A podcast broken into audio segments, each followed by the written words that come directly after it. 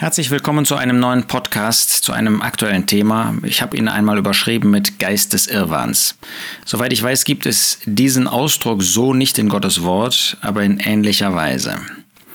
Wahrscheinlich denkt jeder in der aktuellen Zeit, also ich habe mit Menschen zu tun, da ist nur der Geist des Irrwahns tätig. Gut möglich, dass jeder an eine andere Gruppe von Leuten denkt, auch gerade jetzt in dieser aktuellen Zeit, wo es mit Covid zu tun hat. Aber das ist jetzt mal gar nicht so entscheidend, ähm, an welche Gruppe du oder ich denke. Ähm, entscheidend ist, dass wir merken, dass dieser Geist des Irrwahns irgendwie schon tätig ist. Nun lasst uns einmal anschauen, ähm, wo wir in diese Richtung etwas in Gottes Wort finden. Und ich denke an 2. Thessalonicher 2.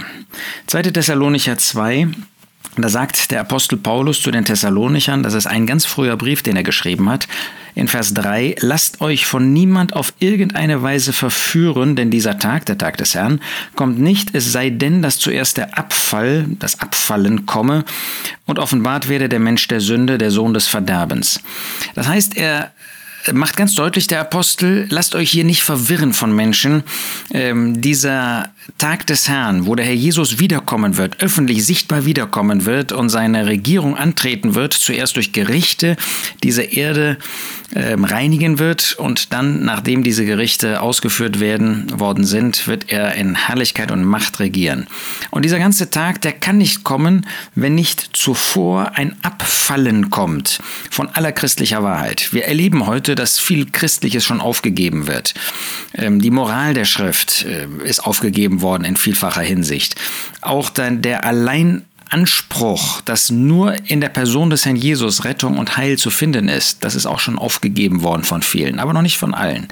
Das heißt, wir gehen in diese Richtung, aber wir haben noch nicht ein komplettes Abfallen von dieser christlichen Wahrheit. Wir gehen in diese Richtung. Vor allen Dingen das zweite, der Mensch der Sünde, der Sohn des Verderbens, das ist der Antichrist, der ähm, in Israel kommen wird, der sich verbünden wird mit dem römischen Kaiser, ähm, der zusammen mit dieser auch von Satan inspirierten ähm, Figur, das ist eine Person natürlich, ein Herrscher, zwei Herrscher, ähm, sie werden sowohl das Judentum äh, verlassen, davon abfallen, verwerfen, als auch das wahre Christentum.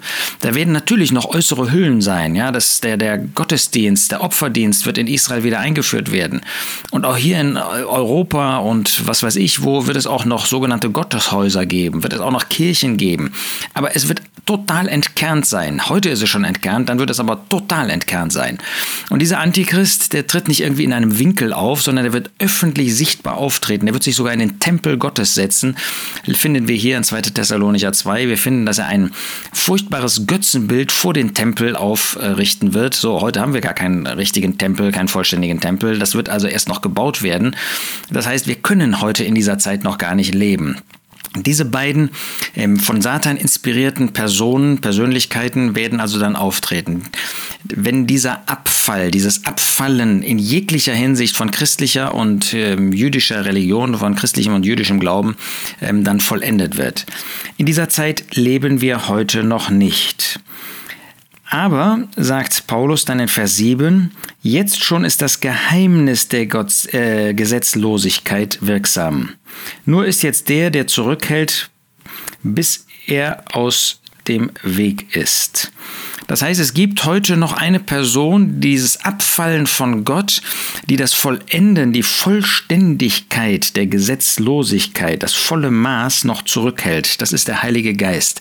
Der Heilige Geist in der Versammlung Gottes erhält diese, ähm, dieses totale Abfall noch zurück, denn solange der Geist Gottes hier auf der Erde als Person ist, inmitten der Versammlung Gottes und in jedem einzelnen Gläubigen, solange kann dieses Abfall noch nicht passieren. Aber dieser Geist, äh, ist eben schon wirksam. Dieses Geheimnis der Gesetzlosigkeit. Die Gesetzlosigkeit noch nicht in vollem Maß, aber hinter dem allen, ohne dass die meisten Menschen, leider auch viele Christen da sehen, ist dieser Geist der Gesetzlosigkeit schon wirksam.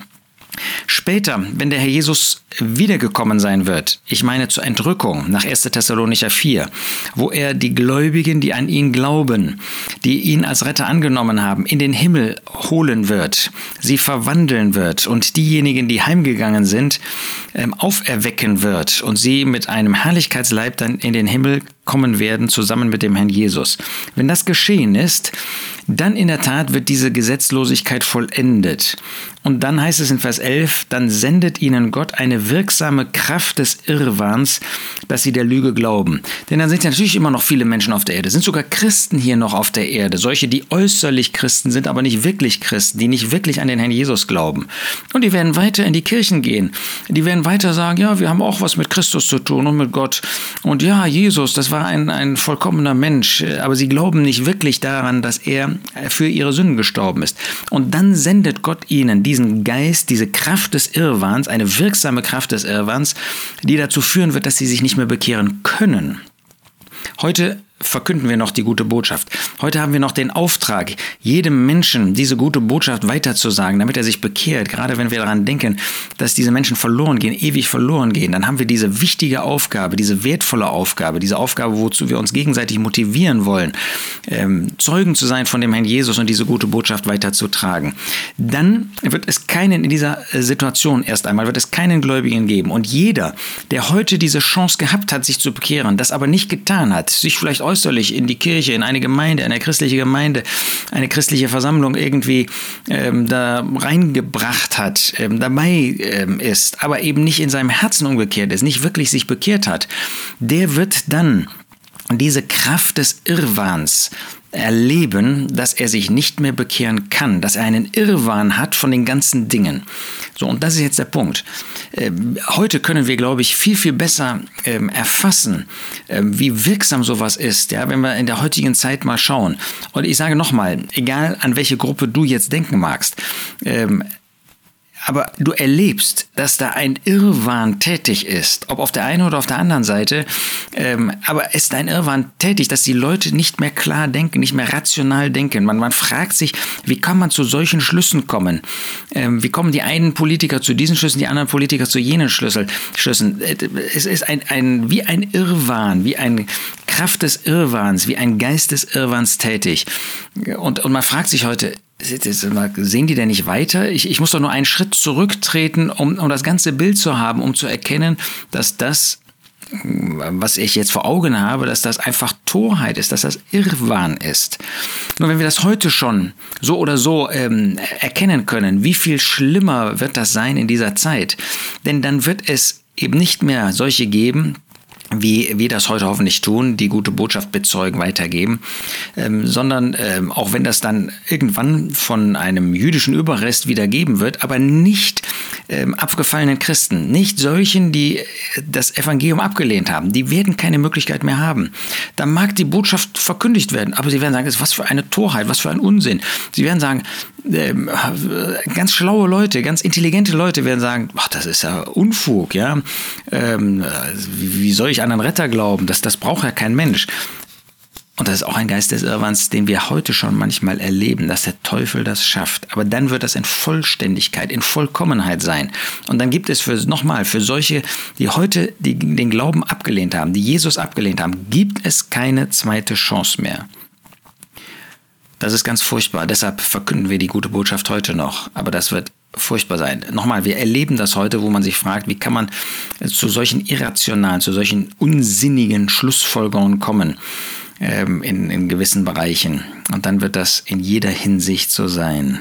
Für uns gilt 2. Petrus 3, Vers 17, ihr nun Geliebte, da ihr es vorher wisst, so hütet euch, dass ihr nicht durch den Irrwahn der Frevler mit fortgerissen aus eurer eigenen Festigkeit fallt. Gott gibt uns eine Festigkeit, Gott gibt uns einen festen Stand. Und wir wollen uns durch die Wirren dieser Zeit nicht aus diesem Stand wegbringen lassen. Wir wollen nicht jedem Wind, der heute auch in dieser Covid-Zeit irgendwie weht, wollen wir nicht nachgehen, ob in diese eine oder in die andere Richtung. Wir wollen nicht zu Extremen werden. Was haben wir mit diesem Zeug zu tun? Wir wollen uns an den Herrn Jesus halten. Wir wollen dem Herrn Jesus nachfolgen. Wir wollen von dem Herrn Jesus zeugen. Wir wollen den Gläubigen von dem Herrn Jesus sagen, von dem Wort Gottes. Wir wollen den Ungläubigen von dem Herrn Jesus sagen und von dem Wort Gottes. Das ist unsere Aufgabe, dabei wollen wir bleiben und dabei sollten wir auch bleiben. Lasst uns diesen Geist des Irrwands, den man heute schon teilweise erkennen kann, äh, lasst uns davon nicht irgendwie angesteckt werden, sondern lasst uns bei dem Wort Gottes bleiben, bei dem Herrn Jesus, bei der Wahrheit. Und diese Wahrheit verkündigen und in dieser Wahrheit stehen. Das wünsche ich dir, das wünsche ich mir für heute und für die vor uns liegende Zeit.